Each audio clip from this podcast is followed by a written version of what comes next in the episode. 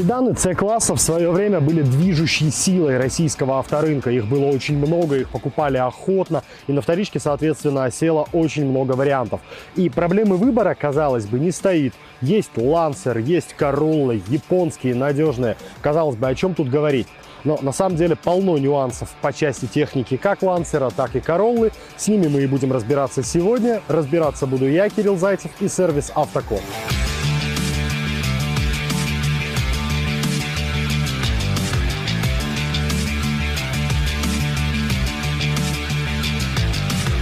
Десятый лансер, настоящий долгожитель нашего рынка. 10 лет он тут провел.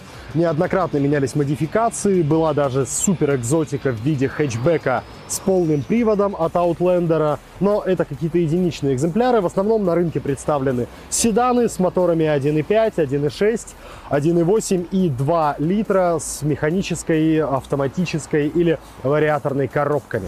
Что касается детских болячек, таких вот ярко выраженных и знаменитых, датчик фронтального удара подушки безопасности закисал, сгнивал, но, скорее всего, первый, второй владелец уже его давным-давно поменяли, а, и вас эта проблема не коснется. Что касается других узлов, то амортизаторы ходят по 100-120 тысяч без вопросов, а вот резинки, втулки, сайлент-блоки – это расходники. Каждые 30-40, ну максимум 60 тысяч километров их придется менять. Отдельное внимание надо уделять тормозным механизмам. Их здесь приходится обслуживать при каждой замене колодок, а, прочищать, э, потому что иначе они забиваются э, грязью, и это не очень хорошо сказывается на ресурсе тормозных механизмов. Поэтому при каждой замене колодок прочистка всех направляющих э, и прочих деталей, чтобы тормозная система жила подольше. Кузовщина, что у Лансера, что у Короллы, довольно стойкая к коррозии. И если не было криминала, если не было криворукого восстановительного ремонта, то ржавчины прямо сквозной коррозии быть не должно. Отдельные рыжики могут появиться в местах сколов. А, это все дело оперативно устраняется, подкрашивается. Но глобально а, коррозийная стойкость очень-очень неплохая. Королла 10 поколения это такая паршивенькая овца в стаде. Если все остальные поколения Королл непогрешимы и вне подозрения, как жена Цезаря, то здесь были определенные проблемы, которые оставили пятна на репутации. Что касается подвески, то здесь у Короллы, как всегда, полный порядок. Больше сотни тысяч километров, основные узлы, рычаги, амортизаторы живут и не требуют к себе какого-то ухода, так же, как не требуют особого ухода и тормозные механизмы. В случае с этими автомобилями гораздо большее внимание надо уделять вот чему. Они очень угоняемые, их любят злоумышленники, и во всех рейтингах по угонам японские автомобили, что Corolla, что Lancer, что третья Mazda, а, стабильно на первых строчках. Поэтому все э, эти автомобили необходимо дополнительно защищать и механическими противоугонными средствами, и самой совершенной электроникой, потому что штатные мобилайзеры э, все давным-давно научились обходить все эти метки, бесключевой доступ. Злоумышленники это все вот так вот вскрывают и уводят машины на перепродажу и на разборки. Поэтому особое внимание защите автомобиля стоит уделить обязательно.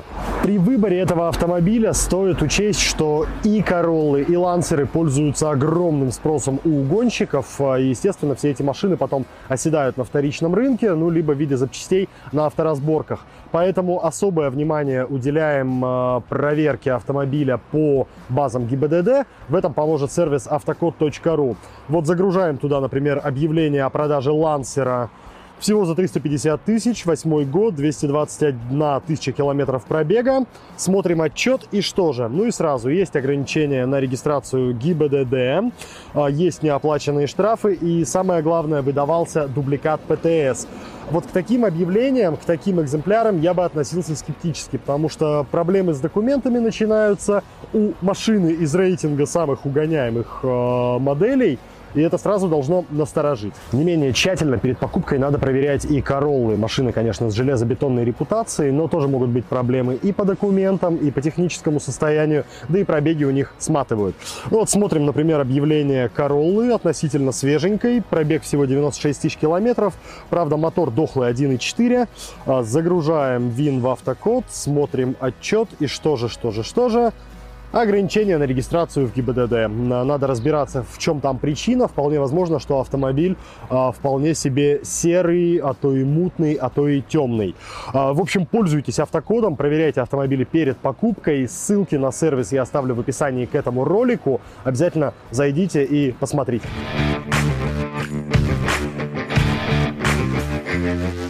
Салоны у обоих этих автомобилей, и у Короллы, и у Лансера, достаточно примитивные. Они из тех времен, когда средний класс еще не гнался за премиалкой, поэтому самые шикарные опции, которые здесь есть, это не круговой обзор и не навигация, а MP3 эм проигрыватель компакт-дисков. А, больше тут ничего интересного нет. В лучшем случае будет кондиционер, в лучшем случае будет радиола с MP3. Эм очень просто, очень примитивно сделанная машина, но очень добротно классные крутилки, а, очень удобно, все в зоне видимости, все под рукой. Ну и в целом посадка здесь мне нравится гораздо больше, чем в Короле, потому что Mitsubishi не чужды раллийные ценности, они кое-что понимают в создании быстрых автомобилей, и посадка здесь более низкая, более плотная, а, настраивает на такую активную езду, в отличие от а, аморфной Короллы. Ну, картинка в целом, как у Лансера, все очень мрачно, очень примитивно, пластик жесткий. Опять же, машины из тех времен, когда э, премиальность еще не добралась до среднего класса. Единственное принципиальное, пожалуй, отличие от Лансера у Короллы, салон все-таки немножечко более практичный. Ну, во-первых, здесь два бардачка снизу и сверху. Во-вторых, ниши есть вот здесь э, и вот здесь. То есть всякую мелочевку хранить э, в Королле э, есть где, в отличие от Лансера, который этими нишами обделен. Есть у десятой Короллы еще одна детская болячка, о которой вспоминают реже, но которая тоже встречается, особенно на дорестайлинговых машинах. Речь, конечно, про подтекание крыши. Вот здесь вроде на меня ничего не капает, но в целом была такая проблема с герметичностью, тоже, насколько я помню, устранялась по гарантии, но на надо понимать, что э, если предыдущий владелец или предыдущие владельцы прошляпили, то ждите подтекания, ждите капелек воды. Также не должна доставить головной боли автоматическая четырехступка, которая устанавливалась на младшие моторы 1.5 и 1.6. Вот это самые беспроблемные узлы. Но чаще всего на лансерах 10 генерации встречается вариаторная коробка, которая ставилась в пару к моторам 1.8 и 2 литра. Вот там на все деньги. Редко какой вариатор этой серии проходил больше 150 тысяч километров, даже при должном уходе, даже при регулярной замене масла. Почему так происходит? Ударные нагрузки, перегрев. У лансеров до рестайлинговых очень неудачно расположен радиатор охлаждения вариатора, из-за чего коробка все время работает при повышенном температурном режиме. Она этого не любит, э, и все трущиеся детали э, выходят э, из строя. На рестайлинге радиатор охлаждения вообще убрали, поэтому у рестайлинговых машин вариаторы живут еще меньше. Хорошая новость в этом только в том, что ремонтникам автосервис э, вариаторные коробки этого типа хорошо известны, и в принципе есть и ремкомплекты, есть готовые решения по починке, но обслуживать, чинить эту коробку в любом случае придется, даже если вы очень бережно с ней обращаетесь. С чем проблемы точно будут, так это с трансмиссией. Самый позорный момент Короллы 10 поколения – это ее робот с одним сцеплением. Сцепление это постоянно горит, мехатроник тоже выходит из строя. Я встречал экземпляры, у которых за гарантийный период робота перебирали три раза. А, в общем, все маломальски образованные люди знают, что от Короллы с роботом надо держаться подальше. Либо механика беспроблемная, либо уже рестайлинговая версия, на которую воткнули четырехступенчатый автомат. Да, плохонький, да, медленный, да, тупой, зато более надежный, чем робот. Поэтому, если хотите Короллу с двумя педалями, то смотрите сразу в сторону автоматической трансмиссии. Они пошли с 2010 года на нашем рынке. Вот их и смотрим.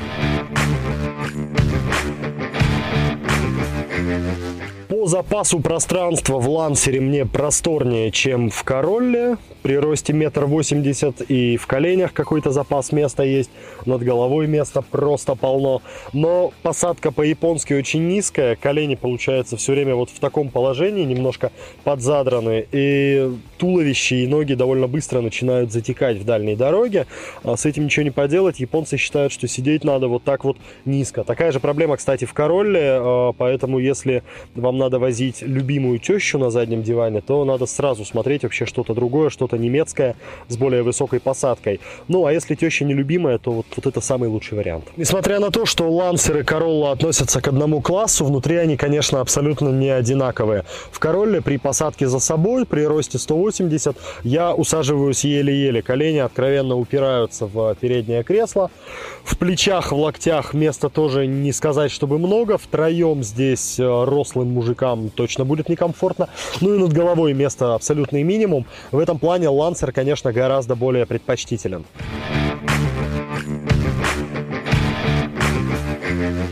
Двигатели у Лансера атмосферные, простые, но там есть свои нюансы. В самом низу моторной гаммы был полуторалитровый двигатель. Самый проблемный из них Машины с таким мотором смотреть не надо ни в коем случае. Он очень дохленький, из-за чего его приходилось активно крутить. Масло начинало активно же угорать. А, вся эта отработка угар закоксовывал поршневую, и в итоге угар становился совершенно уже невыносимым, и двигатель приходилось капиталить.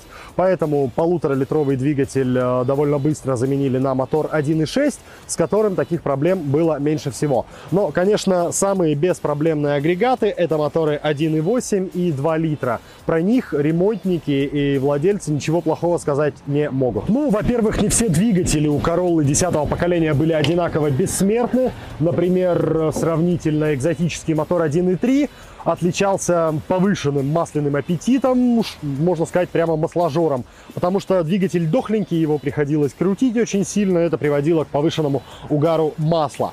А, но мотора 1.6 это не касается, если ищете Королу, смотрите ее с этим двигателем, потому что он самый беспроблемный, если его не насиловали, не уничтожали нарочно, то проблем он доставить не должен. Как подрывает десятилетняя машина. Все-таки японцы из Mitsubishi умеют делать двигатели. В отличие от Короллы, 10 Lancer интересно водить. Он в меру остро рулится и довольно точно. Это удивительно, потому что на одометре только официально 170 тысяч пробегу. Но и управлять им по-прежнему интересно, а местами даже азартно. Динамикой агрегаты особой похвастаться не могли и не могут. Но, тем не менее, для каких-то вот бытовых перемещений вполне-вполне резво подрывает. Лошади не разбежались с годами и с пробегом.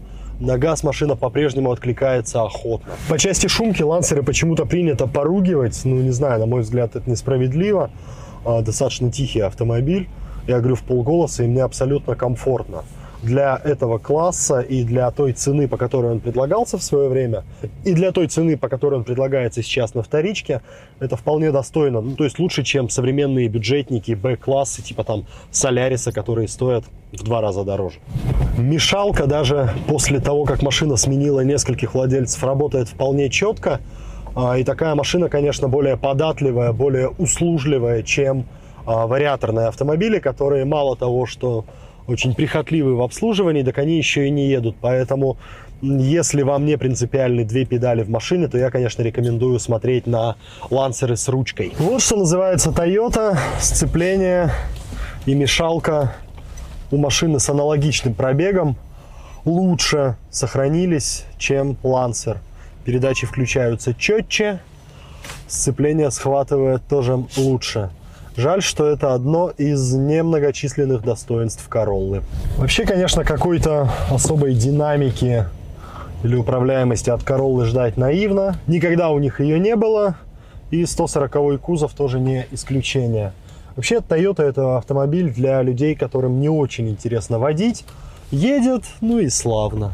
Эстеты и любители сразу проходят мимо, потому что руль длинный, пустой, ватненький, Острой управляемости ждать не стоит. Плавная, тихая. Чего еще ждать? Вот владельцы Toyota ничего больше и не ждут и рады тому, что эта машина предлагает. Мотор 1.6 не самый унылый, в принципе, для городского перемещения его вполне хватает. Но вот на моторы 1.3, 1.4 лучше, конечно, даже не смотреть, потому что, ну, мало того, что масложор, так а еще и очень невнятная динамика в сочетании с любой коробкой передач. В целом, конечно, Америки не открою. Если нужна машина для езды, если нужна машина хоть как-то потешить свои драйверские амбиции, то брать надо Лансера. а то и третью Мазду. Денег она стоит тех же, рулится интереснее, разгоняется быстрее. А Королла это вот для тех, кому надо ну, пару мешков с дачи увезти, или на дачу увезти. В целом, конечно, сыграю в капитана очевидности, скажу, что если хочется максимально беспроблемную машину, то смотреть надо на Короллу в 140 кузове. Она в целом примитивнее, проще э, и жить с ней, соответственно, тоже проще. Лансер 10 технически чуть-чуть более продвинутый, потребует большего ухода, внимания, может быть, но с точки зрения езды это, конечно, совсем другой уровень, нежели очень простенькая и откровенно пенсионерская Королла. Главное и то, и другое очень тщательно проверять перед покупкой. Автокод вам в помощь и наш канал. Обязательно подпишитесь на него, поставьте лайк, колокольчик, чтобы не пропустить новые видео. Ну а я, Кирилл Зайцев, на этом откланиваюсь. До новых встреч!